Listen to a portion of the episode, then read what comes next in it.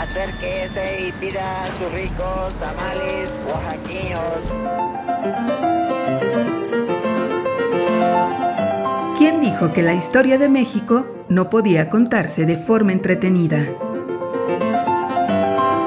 365 días para conocer la historia de México.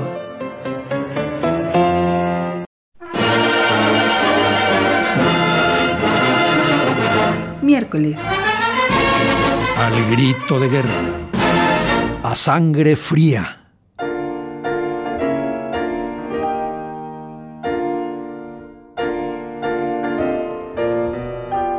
Tenía 15 años sirviendo en el cuerpo de rurales y el 21 de febrero de 1913 solicitó al nuevo gobierno su traslado e incorporarse al ejército federal. Huerta y Blanqué lo recibieron con los brazos abiertos.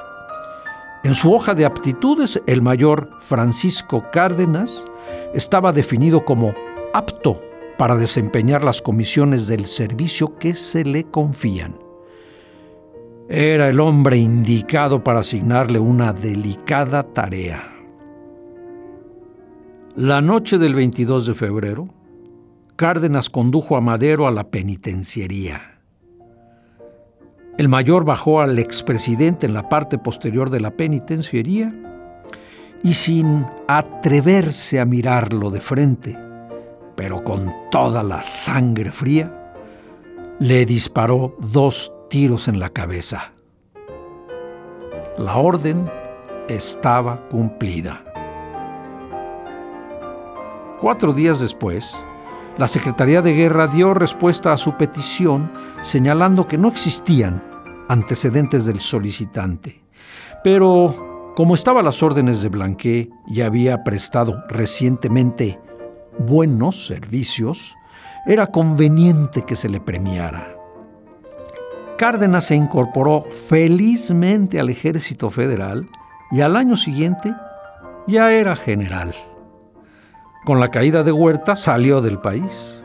En 1920, bajo la presidencia de Adolfo de la Huerta, fue dado de baja del Ejército Nacional, por indigno de pertenecer a él.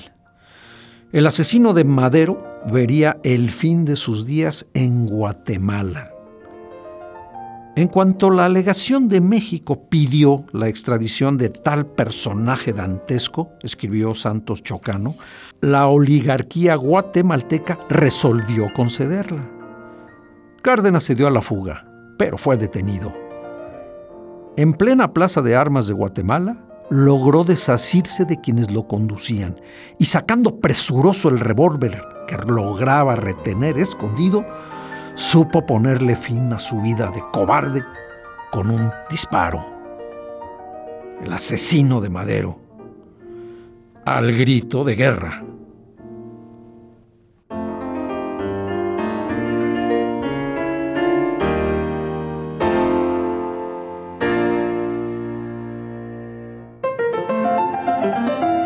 ...365 días para conocer la historia de México. Esta es una producción de Radio Universidad de Guanajuato y la Dirección de Extensión Cultural en voz del Teatro Universitario. Serie basada en el texto de Alejandro Rosas, 365 días para conocer la historia de México.